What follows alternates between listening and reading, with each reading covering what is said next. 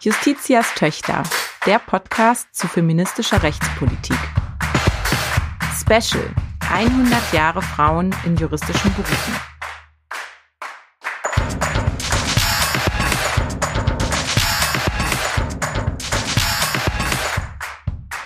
Ein Podcast des Deutschen Juristinnenbundes. Herzlich willkommen zur Sonderreihe 100 Jahre Juristin. Wir sind Dana Valentina und Selma Gata und sprechen im Podcast Justitias Töchter über Gleichberechtigung und Recht, über Frauen im Recht und mit Frauen über Recht. Dabei geht es häufig um sehr aktuelle rechtspolitische Fragen.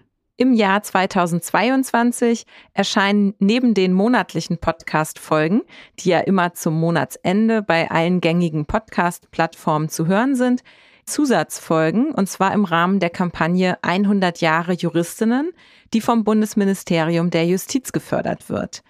Die Kampagne nimmt den 100. Jahrestag des Gesetzes über die Zulassung der Frauen zu den Ämtern und Berufen in der Rechtspflege, das ist ein Gesetz vom 11. Juli 1922, zum Anlass, um über vergangene, aber auch die ein oder andere aktuelle Frage rund um die Zulassung von Frauen zu den juristischen Berufen und das Wirken von Juristinnen zu sprechen. Die Sonderfolgen erscheinen jeweils zur Mitte des Monats und sie werden von wechselnden Hosts moderiert. Wir wünschen euch viel Spaß bei der heutigen Folge. Ja, ihr habt es gerade schon im Disclaimer gehört und jetzt begrüßen wir euch auch nochmal persönlich, wie immer an den Mikrofonen, heute zu einer ersten Auftaktsfolge der Sonderreihe. Mein Name ist Selma Gata und ich spreche wie immer mit Dana Valentina, hi. Die Erstzulassung von Frauen zu den juristischen Berufen im Jahr 1900 22. Das nimmt der Deutsche Juristinnenbund zum Anlass, ein paar Reihen, also eine ganze Kampagne ähm, aufs Gleis zu setzen, ganz tolle Veranstaltungen zu machen und aber auch eben Sonderfolgen dieses wunderbaren Podcasts herauszugeben und auf die letzten Jahre zurückzublicken, auf die letzten 100 Jahre von Frauen in den juristischen Berufen und natürlich auf das historische Event 1922, als sie das erste Mal zugelassen wurden. Wir sprechen heute darüber und wollen so ein bisschen einen Ausblick geben, ein bisschen anteasern, was hier noch kommt, mit der Präsidentin des Deutschen Juristinnenbundes, Professor Dr. Maria Versig. Aber bevor wir das tun, Dana, ähm, wollen wir uns nochmal angucken, was ist da eigentlich bahnbrechendes passiert 1922? Genau, du hast es ja eben schon angesprochen. 1922 erfolgte die Zulassung von Frauen zu juristischen Berufen. Und um das ein Stück weit einzuordnen, muss man dazu vielleicht wissen, dass der Weg von Frauen in die juristischen Berufe durchaus ein langwieriger war. Also die ersten Studenten in dem Studienfach Jura ähm, gab es erst ab 1896. So langsam öffneten da erste Universitäten auch für Studentinnen.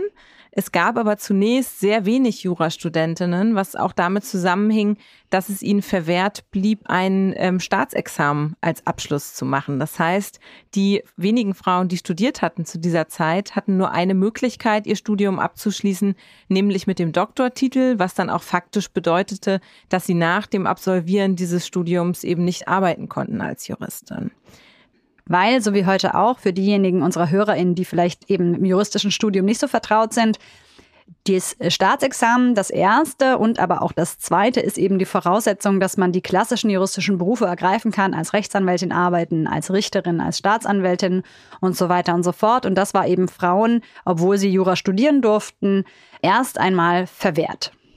Genau, bis 1922. Da wurde dann das schon angesprochene Gesetz über die Zulassung der Frauen zu den Ämtern und Berufen in der Rechtspflege erlassen. Und mit diesem Gesetz bestand dann die Möglichkeit, dass Frauen eben auch die juristischen Berufe ergreifen konnten. Das ist das Jubiläum, das ist Anlass für die gesamte Kampagne, die wir hier zum Thema haben. Endlich auch Staatsexaminer schreiben dürfen. Juhu. genau, endlich war es ihnen möglich. Und äh, weil der Weg dahin äh, durchaus beschwerlich war ähm, und es sehr aufschlussreich ist, sich auch damit zu beschäftigen, was waren eigentlich dann das für Frauen, die sich ähm, für das Jurastudium auch entschieden haben, bevor sie den Staatsexamensabschluss machen konnten. Ähm, wer waren die ersten Juristinnen in Deutschland, die dann tatsächlich auch in den juristischen Berufen gearbeitet haben? Was hat sie motiviert und welche Hindernisse mussten sie vor allen Dingen auch überwinden? Darüber wollen wir hier auch im Rahmen dieser Sonderreihe einiges lernen. Da wird es eine zweite Folge hier geben, wo das nochmal ganz vertieft das Thema sein wird. Also da dürfen wir schon ganz gespannt sein. Und äh, die äh, Gästin der zweiten Folge wird dafür die Rechtshistorikerin Dr. Marion Röwekamp sein. Sie ist Expertin zu diesem Thema, denn sie hat schon zu den ersten deutschen Juristinnen promoviert. Und wir hatten die Gelegenheit im Vorfeld heute dieser Folge auch schon einmal mit ihr kurz zu sprechen und äh, zu klären, wie kam es eigentlich zu diesem Gesetz 1922 und vor allen Dingen, welche Rolle spielte dabei der Deutsche Juristinnenverein? Ähm, das ist gewissermaßen unsere Vorgängerinnenorganisation hier vom Deutschen Juristinnenbund. Und dazu hat Marion Röwekamp Folgendes zu sagen. 1914 haben sich der Deutsche Juristinnenverein gegründet. Marie Munk, Margarete Behrendt, Marie Raschke und äh, Margarete Mieseritz zu dem Augenblick. Und die haben sich eben zusammengeschlossen, um einen Verein zu gründen, der sich vor allem der Frage gewidmet hat, juristischen Berufe für Frauen überhaupt zu öffnen. In einem zweiten Schritt gab es auch noch das Ziel, dass eben Frauen gegen Frauen diskriminierende Rechte ähm, arbeiten. Aber die ersten Jahre waren vor allem davon geprägt, was ja ganz klar ist, die juristischen Berufe zu öffnen. Was die Juristinnen dann vor allem gemacht haben, ist, dass sie in Einzelanträgen an die Justizverwaltung geschrieben haben, und um Zulassung zu den ähm, juristischen Examen zu bitten. Also erstmal zum ersten. In Bayern war das tatsächlich möglich. Maria Delia Schmidbauer, das war die erste Frau, die in Bayern das ähm, erste juristische Staatsexamen abgelegt hat, konnte das tatsächlich tun. Danach hat allerdings Bayern für die Frauen auch das erste juristische Staatsexamen geschlossen.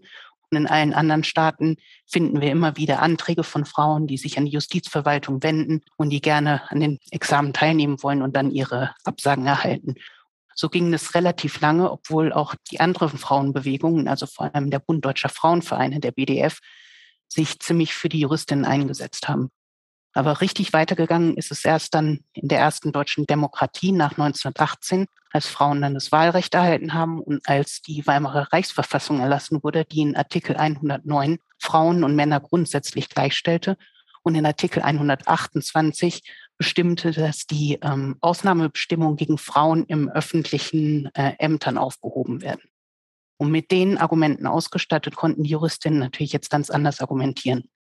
Was jetzt passierte, war, dass sie weiter ihre Anträge gestellt haben, die auch weiterhin abgelehnt wurden, aber gleichzeitig eben auch Petitionen an die verschiedenen Länderparlamente und das Reichsparlament, also den Reichstag geschickt. Da haben immer Land und und, und das Reich, die haben sich gegenseitig immer gesagt, wir sind nicht zuständig dafür, also in einem negativen äh, Kompetenzkonflikt wurden die Juristinnen für eine relativ lange Zeit hingehalten, weil alle immer gesagt haben, ja, der andere ist ja zuständig. Und dann haben sie ihre Strategie geändert und haben ähm, stattdessen um den Erlass von einem Gesetz gebeten, der Frauen zu den juristischen Berufen zulässt.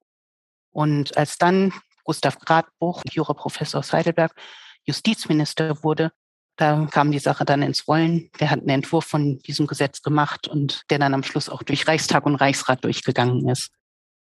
Ja, Marion Röwekamp hat uns einen Eindruck geliefert, was der Deutsche Juristinnenverein für eine Rolle gespielt hat in dem Kampf um die Zulassung der Frauen zu den juristischen Berufen. Äh, jedenfalls war er am Ende ja erfolgreich. Es gab dieses Gesetz, sie wurden zugelassen und wir haben dann auch äh, Marion Röwekamp noch gefragt, was das dann bedeutete für die Frauen, die vielleicht zuvor schon Jura studiert hatten und jetzt zugelassen waren zu den Berufen, was das für die Berufsrealität dieser Juristin bedeutete.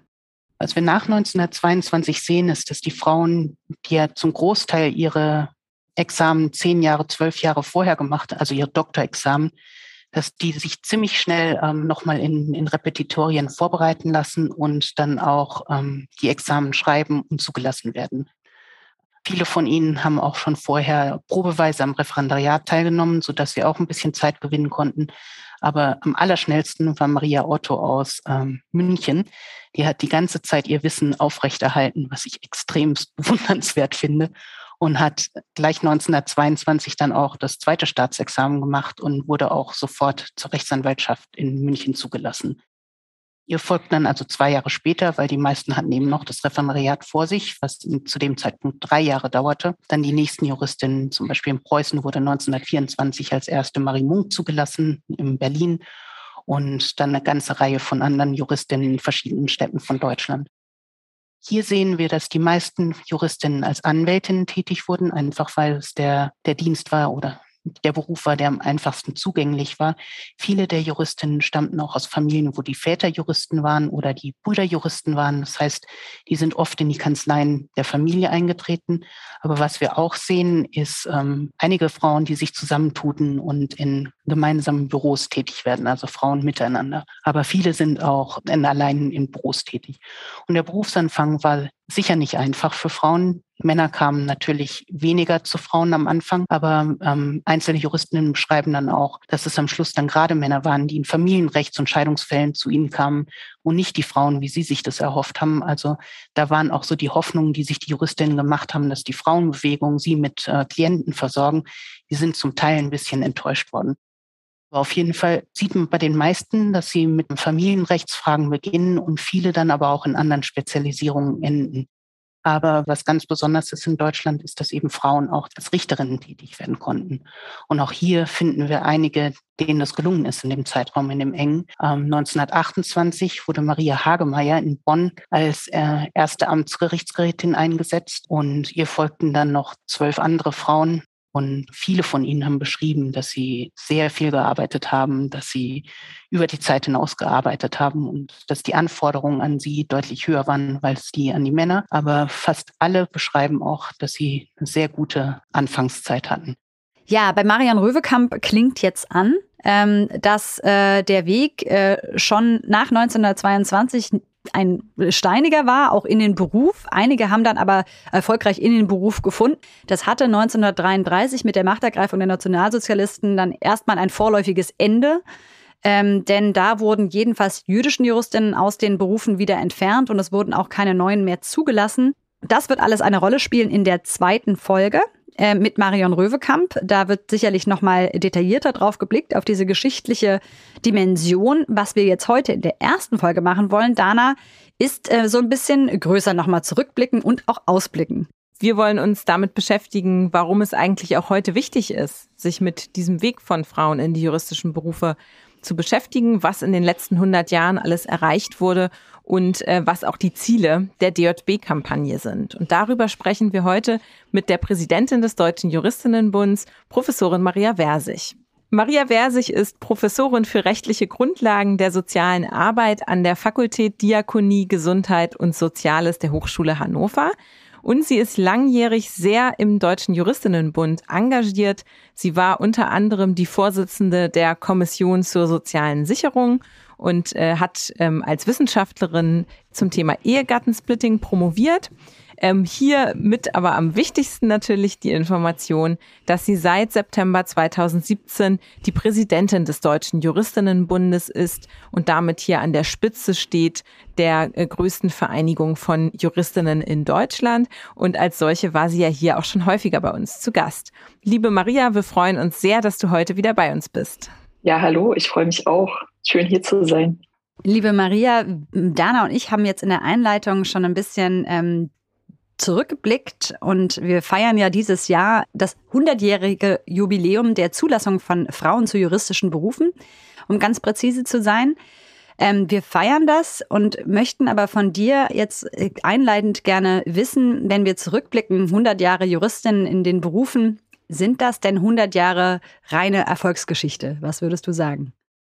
Also ich würde sagen, wenn wir schauen, wie wir heute stehen, wie vielfältig und äh, ja, erfolgreich Juristinnen in allen Bereichen des Rechts und in allen juristischen Berufen tätig sind, dann kann man auf jeden Fall eine Erfolgsbilanz ziehen. Wenn man sich aber genauer mit der Geschichte beschäftigt, dann sieht man, was die Frauen auch kämpfen mussten es war keine geradlinige Erfolgsgeschichte. Die Frauen mussten sehr viel erkämpfen, von der Berufszulassung bis zur Etablierung in den Berufen, mit den ersten Pionierinnen dann, sei es als Anwältin, als Richterin. Dann gab es in der Zeit des Nationalsozialismus enorme Rückschläge und auch in der Geschichte der Bundesrepublik. Ja, das sieht man daran, ja, wann gab es eigentlich die erste Justizministerin zum Beispiel? Das war Sabine Leuthäuser-Schnarrenberger, ähm, Justizministerin der FDP, und das war im Jahr erst 1994. Da haben viele unserer Hörerinnen und Hörer schon gelebt. Das ist noch nicht so lange her. Und ich finde, an sowas sieht man dann, dass es eben keine Selbstverständlichkeit war, dass Frauen in diesen Berufen ganz normal erfolgreich tätig sind und auch Spitzenpositionen bekleiden. Und das ist ja heute leider auch noch keine Selbstverständlichkeit, sondern wir feiern ja auch jetzt mit der neuen Regierung schon wieder sozusagen erste Frauen in bestimmten Positionen. Wir haben die erste weibliche Außenministerin. Wir haben die erste schwarze Frau als Bundestagsabgeordnete. Wir haben äh, immer noch keine Bundespräsidentin gehabt. Also von daher ist das ja auch etwas, was man damit reinrechnen muss in die 100 Jahre. Wir sind einfach immer noch in dem Zustand, dass wir die Pionierinnen feiern können müssen. Jetzt ist der Zugang von Frauen zu Berufen insgesamt einer, für den im 19. und 20. Jahrhundert sehr viel gekämpft wurde, Frauenrechtlerinnen sich eingesetzt haben.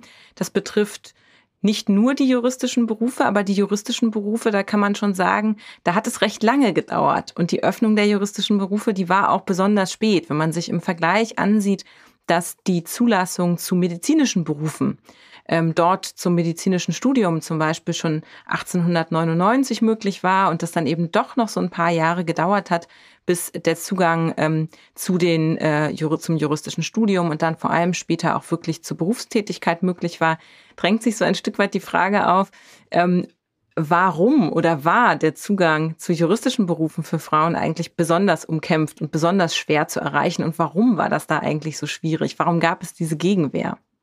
Ja, das finde ich ist eine sehr interessante Frage, dass die Frauen das ja durchaus studieren durften und dann mit dem Doktortitel in der Regel das Studium beendeten.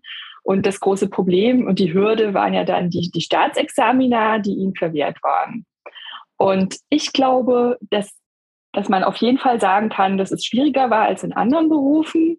Und das hat sicherlich was mit damit zu tun, die besondere Staatsnähe der juristischen Berufe und äh, die Vorbehalte, die damals noch viel normaler waren gegenüber Frauen ja, und ihre ja, Intelligenz oder Emotionalität. Also wenn man die Quellen der damaligen Zeit liest, äh, das ging schon ganz schön zur Sache. Die Vorbehalte waren extrem hoch.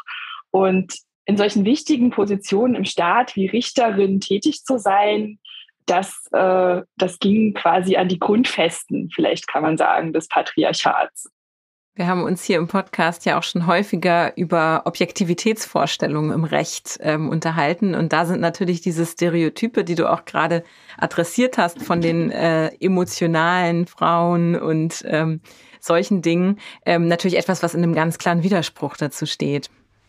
Ja, voll krass, wie halt auch damals äh, wirklich davon ausgegangen ist, wenn wir Frauen zulassen zu den ganzen Ämtern, dann ist die gesamte Rechtspflege gefährdet. Und so ganz essentialistische Vorstellungen, also schamlos äh, da reproduziert wurden, dass irgendwie Frauen per se ungeeignet sind, ähm, objektiv eben Recht zu sprechen, das ist eine und aber auch der Mann sich doch unmöglich einem Richterspruch unterwerfen kann. Also vielleicht ist das auch ganz interessant, das nochmal so zu benennen, wie krass da wirklich die äh, Gegenwehr war und wie ja, Hanebüchen aus der heutigen Perspektive. Und wenn man das sich jetzt anguckt, wenigstens sowas.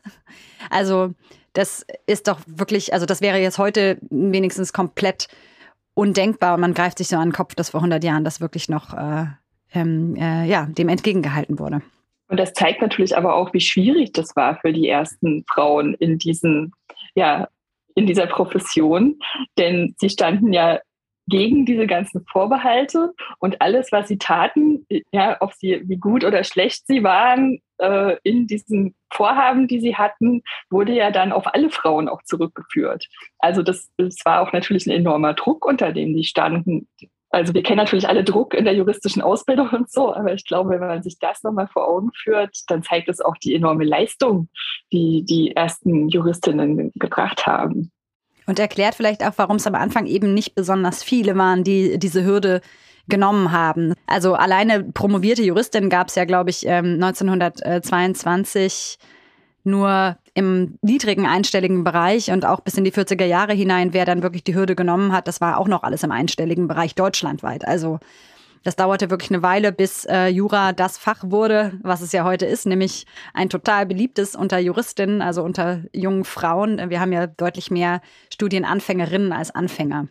Ja, ähm, blicken wir doch vielleicht, weil wir sprechen ja auch mit dir als Präsidentin des Deutschen Juristinnenbundes äh, auf die institutionelle Seite. Wir haben gesagt, es wurde stark gekämpft eben für diese Zulassung von Frauen zu den juristischen Berufen und eine große tragende Rolle hat dabei geführ, äh, gespielt der Deutsche Juristinnenverein. Der war 1914 gegründet worden, der DJV und der DJB versteht sich ja auch so als äh, Nachfolgeorganisation dieser, ähm, dieses Zusammenschlusses von Frauen. Ähm, da interessiert ähm, uns jetzt dein Blick darauf. Also der DJB setzt sich ja für die Gleichberechtigung der Geschlechter ein, ähm, aber insbesondere eben auch in den juristischen Berufen. Ähm, wo stehen wir denn da heute und welche Rolle spielt denn da der Verband, ähm, wenn es darum geht, die Gleichberechtigung gerade in den juristischen Berufen noch weiter voranzutreiben?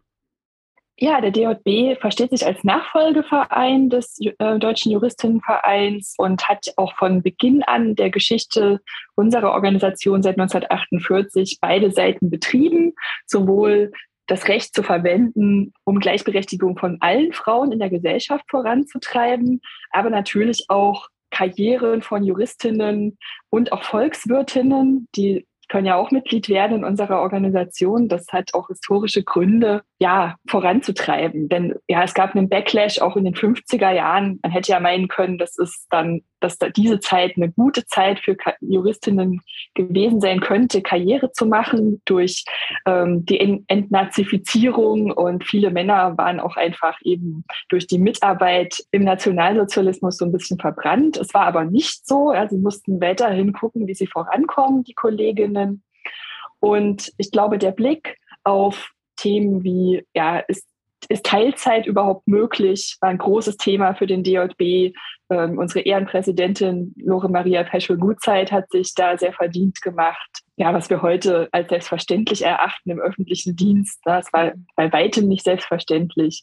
Oder der Kampf gegen die ähm, Zölibatsklauseln, ja, dass die bei Eheschließung die Kolleginnen entlassen wurden. Ja, und heute, wenn wir jetzt betrachten, die Karrieren von Juristinnen heute, glaube ich, schauen wir auf Arbeitsbedingungen natürlich, aber auch ganz klar auf Karrierechancen. Und mhm. auch wenn es Bereiche gibt, wo Frauen gut repräsentiert sind, zum Beispiel in der Justiz, ja, in den Eingangsinstanzen, sehen wir immer noch eine gläserne Decke.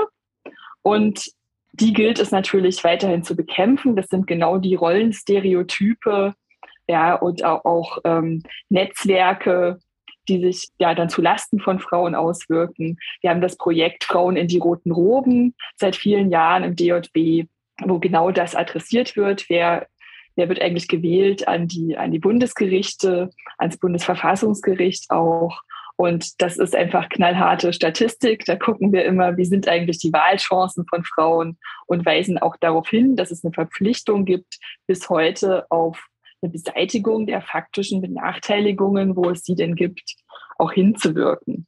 Und das, ja, das denke ich, sieht man auch in den juristischen Berufen. Weiteres Beispiel ist die Anwaltschaft, wo Frauen immer noch unterrepräsentiert sind. Wenn wir dann schauen, wer ist eigentlich Partnerin in großen Wirtschaftskanzleien, ja, dann sind 12 Prozent Frauenanteil schon viel. Mhm. Und da sehen wir, wie viel es auch noch zu tun gibt. Und da greift, glaube ich, total etwas ineinander, was du jetzt auch ähm, schon angesprochen hast. Ähm, nämlich dieses Recht auf Teilzeit, was ja das Lex Special im, äh, im öffentlichen Dienst so äh, ähm, implementiert hat. Äh, aber das gibt's eben in der freien Wirtschaft noch nicht so sehr. Und äh, das ist, glaube ich, ein riesengroßer Faktor, warum irgendwie Frauen natürlich keine Partnerinnen werden, auch weil sie vielleicht auch wirklich dann sagen, ja, ich äh, möchte das so nicht. Also da gibt's auf jeden Fall noch viel zu tun. Du hast gerade ja auch schon ganz schön die aktuellen Herausforderungen beschrieben, die sich schon ja auch ein Stück weit verschoben haben, kann man vielleicht sagen. Also wenn man sich anschaut, vor 100 Jahren ging es um äh, so ganz existenzielle Fragen des Zugangs, also den Zugang von Frauen zu Wahlen, den Zugang von Frauen überhaupt zu bestimmten Berufen und dann im Speziellen zu den juristischen Berufen. Heute geht es dann ähm, ja um Karrierethemen, Aufstiegschancen, ähm, äh, also vielleicht weniger diese äh, formellen Rechtsgleichheitsfragen, sondern tatsächlich auch Fragen materieller Gleichberechtigung. Jetzt hörst du vielleicht auch das ein oder andere Mal als Präsidentin und damit Juristin an der Spitze unseres wunderbaren Verbandes diesen Einwurf, ja, es ist doch jetzt auch mal gut, es braucht doch heute keinen Juristinnenverbund mehr. Warum denn eigentlich so ein reiner Frauenzusammenschluss? Ähm, was würdest du auf diesen Einwand entgegnen? Warum lohnt sich das trotzdem weiter dran zu bleiben und warum sind auch diese Themen ähnlich wichtig, wie es die Themen vor 100 Jahren vielleicht auch waren? Es lohnt sich weiter dran zu bleiben, weil wir noch nicht am Ziel sind. Eine geschlechtergerechte Gesellschaft ist noch nicht erreicht das zeigt uns einfach der Blick in die Lebenswirklichkeit. Und da gibt es ganz, ganz viele Beispiele für, die wir auch im Podcast schon häufiger äh, besprochen haben oder die ihr besprochen habt. Und ich glaube, die Geschichte zeigt uns auch, dass Veränderungen, die passieren eben nicht von selber. Man kann sich nicht zurücklehnen und sagen, es wird sich schon auswachsen. Ja, denn die Machtverhältnisse sorgen eben dafür, dass sich nichts auswächst. Wir müssen es gezielt verändern. Und das macht natürlich am meisten Spaß und man ist auch am erfolgreichsten, wenn man das gemeinsam tut. Deshalb denke ich, natürlich, wir müssen uns als Organisation auch immer wieder neu erfinden. Die Themen verändern sich auch. Die Menschen, die gestalten, verändern sich zum Glück auch. Und gleichzeitig müssen wir aus der Geschichte lernen und immer das Ziel vor Augen haben. Und das Ziel ist eigentlich ganz klar. Es steht im Grundgesetz. Es ist eben die tatsächliche Gleichberechtigung in allen Lebensbereichen. Und ja, mal schauen, wann wir uns auflösen können. Jetzt ist jedenfalls noch nicht der Zeitpunkt. Sehr gut, dem stimmen wir natürlich voll zu. Zumal, wie du ja auch gesagt hast, die letzten 100 Jahre waren keine lineare Entwicklung. Und wir sind uns ja auch jetzt, also wir sind ja auch jetzt gerade in einer Situation, wo wir nicht das Gefühl haben, es geht exponentiell weiter nach oben, sondern es lauern hier und da auch bedingt durch die Corona-Krise und andere äh, ja, eigentlich auch globale Entwicklung ähm, Backlashs. Jetzt hoffe ich auf eine optimistische Antwort für unsere letzte Frage an dich, Maria. Wo siehst du Juristin in 100 Jahren? Ich glaube, dass die große Herausforderung unserer Zeit ist die Beseitigung von Diskriminierungen in jeglicher Form. Und dazu gehört immer noch auch ähm, Geschlechterdiskriminierung. Was mich optimistisch stimmt, ist, dass viele das auch erkennen und dass es eine große Bereitschaft gibt, auch über diese Dinge zu reflektieren. Deswegen ähm, würde ich jetzt einfach mal ganz optimistisch sagen, in 100 Jahren wird, glaube ich, erreicht sein, was ja viele immer sagen, dass sie es wollen, nämlich dass das Geschlecht wirklich und ernsthaft keine Rolle mehr spielt. Und dafür müssen wir halt arbeiten, aber ich denke, es ist auch zu schaffen. Ja, vielen Dank für diesen auch positiven und auch leichten Appell nochmal zum Ende raus. Wir werden natürlich auch die Folgen hier im Rahmen der Kampagne nutzen, um äh, noch mehr Informationen zu vermitteln, um auf diese ganzen rechtshistorischen Entwicklungen, die auch heute schon kurz angeklungen sind, im Detail noch näher einzugehen und sowohl den Blick zurück als auch den Blick in die Gegenwart und auch den in die Zukunft äh, zu richten und freuen uns da ganz besonders drauf und freuen uns sehr, Maria, dass du heute als Präsidentin auch hier bei uns warst, um diese Reihe zu eröffnen. Ja, sehr gerne. Wir haben noch was ganz Tolles vor. Wir haben nämlich eine neue Rubrik im Rahmen dieser Kampagne. Und da würde ich sagen, machen wir gleich weiter. Auf Ihren Schultern. Ja, in dieser neuen Rubrik, die die Sonderfolgen hier immer abschließen wird, auf ihren Schultern blicken wir zurück. Und unsere Gästin bringt ähm, etwas mit aus den letzten 100 Jahren, ähm, das wir hier feiern können gemeinsam. Das kann entweder eine Juristin sein, eine ganz besonders herausragende Persönlichkeit, die ein Vorbild für uns alle sein kann und ein Vorbild für unsere Gästin ist. Oder eben ein Meilenstein, eine Errungenschaft ähm, im Feld der Gleichberechtigung der Frau in den juristischen Berufen ein Meilenstein, auf den wir heute noch bauen können. Liebe Maria, ich glaube, du hast uns eine Persönlichkeit mitgebracht, eine Juristin, die für dich ein Vorbild ist. Äh, wir sind ganz gespannt. Ja, ich habe mitgebracht äh, Dr. Erna Schäffler. Hm. Dr. Erna Schäffler war die erste und während ihrer Amtszeit auch äh, alleinige Richterin des Bundesverfassungsgerichts. Und sie war wirklich Wegbereiterin eines modernen Frauenlebens und sie war wirklich auch eine Ausnahmejuristin ihrer Generation, aber das finde ich auch ganz inspirierend. Sie war wirklich eine gut vernetzte Feministin, die wirklich auch Fakten geschaffen hat am Bundesverfassungsgericht. Und das ähm, ja, beeindruckt mich sehr. 1951 bis 1963 war sie Richterin des Bundesverfassungsgerichts. Also mich, ich habe über das Ehegattensplitting promoviert, war immer sehr inspirierend die Entscheidung zur ähm, die Zusammenveranlagung im Steuerrecht, die für verfassungswidrig erklärt wurde, wo sich auch der Satz findet, dass zur Gleichberechtigung der Frau dazugehört, dass sie die Möglichkeit hat, mit gleichen rechtlichen Chancen marktwirtschaftliches Einkommen zu erzielen wie jeder männliche Staatsbürger. Und das war für die damalige Zeit natürlich ähm, total radikal. Und ja, sie hat auch äh, beim Juristentag 1951 hat sie äh, ein Grundsatzreferat gehalten, was jetzt alles erforderlich ist zur Durchsetzung der Gleichberechtigung von Frauen und Männern im Recht. Und ich weiß noch, wie ich das gelesen habe als Doktorandin. Und ich dachte nur so, Mensch, die müssen alle vom Stuhl gefallen sein. So brillant war das. So brillant liest sich das noch heute. Und auch in ihrem privaten Leben hatte sie diverse Hindernisse zu überwinden in ihrer Ausbildung. Also es war nichts irgendwie selbstverständlich weder das Abitur noch das Studium noch die Staatsexamina noch dass sie Richterin wurde. Dann wurde sie aus dem Justizdienst entfernt 1933 und man könnte eigentlich einen Film draus drehen, den würde ich noch gerne sehen in meinem Leben. Das ist es wert. Sehr cool. Da fällt mir ein, jetzt muss ich kurz nochmal fragen, was waren so die Entscheidungen, die sie mitgetragen äh, hat oder für die sie maßgeblich verantwortlich war am Bundesverfassungsgericht? Also weitere Highlights neben dem Ehegattensplitting war zum Beispiel äh, die Entscheidung, dass Frauen und Männer auch im Bereich von Ehe und Familie gleichberechtigt sind. Das war Anfang mhm, der 50er genau. Jahre. Ja. Dann, ähm, ja, dann Ehegattensplitting und dann weiteres großes Highlight, der Stichentscheid, Stichentscheid. des Vaters bei Meinungsverschiedenheiten. Ah ja, auch eine ganz besondere Herrlichkeit, dass äh, Männer im Zweifel, Ehemänner im Zweifel die Entscheidungen in Familienangelegenheiten treffen konnten, weil man ja diese ungünstige Situation in einer Ehe hat zwischen zwei Personen, dass es eben sein kann, dass man nicht einer Meinung ist. Ähm, ja, also wirklich äh, Meilensteine, absolut wichtige Entscheidungen, die du da auch gerade nochmal genannt hast, an denen Erna Scheffler beteiligt war und auch als Berichterstatterin gewirkt hat. Und sie hatte es ja auch selbst, du hast es selbst gesagt, sie war eben in ihrer Zeit am Gericht die einzige Frau in beiden Senaten. Und da ist ja auch unlängst vor ein paar Jahren sind die Akten ja von damals äh, veröffentlicht worden. Und aus denen spricht auch, wie schwer sie es hatte, am Gericht selbst gegen ihre männlichen Kollegen diese eigentlich progressive Rechtsprechung voranzutreiben und wieder auch so ganz krasse Vorbehalte waren konservativer Art und auch ihr gegenüber irgendwie als Frau in der Robe. Ähm, das ist auch schon sehr, sehr, sehr aufschlussreich und wenn man sich vor Augen hält, auch echt noch nicht so wahnsinnig lange her. Ja, das ist auch überliefert, dass sie die Entscheidung zum Stichentscheid mit einem Lächeln verkündet hat. Und diese Entscheidung hat sie, glaube ich, auch geschickt an Marie-Elisabeth Lüders.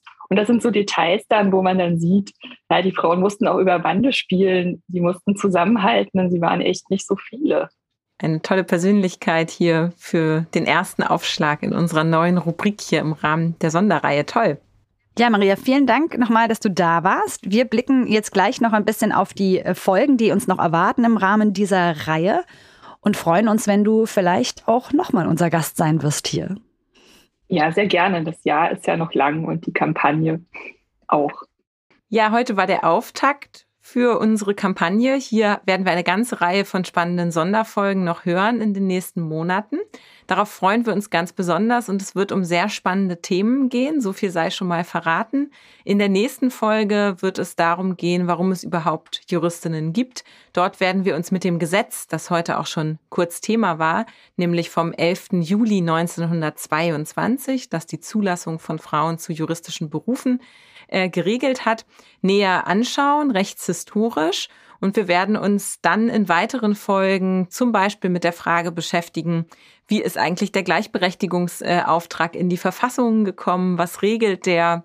Warum ist Jura ein weibliches äh, Fach und warum gibt es eigentlich heute so viele Jurastudentinnen? Gleichzeitig, warum gibt es so wenig Juraprofessorinnen?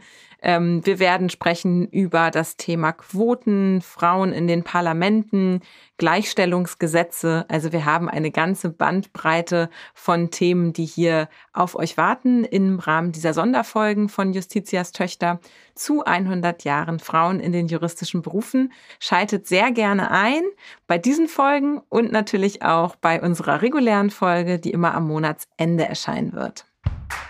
Ein Podcast des Deutschen Juristinnenbundes.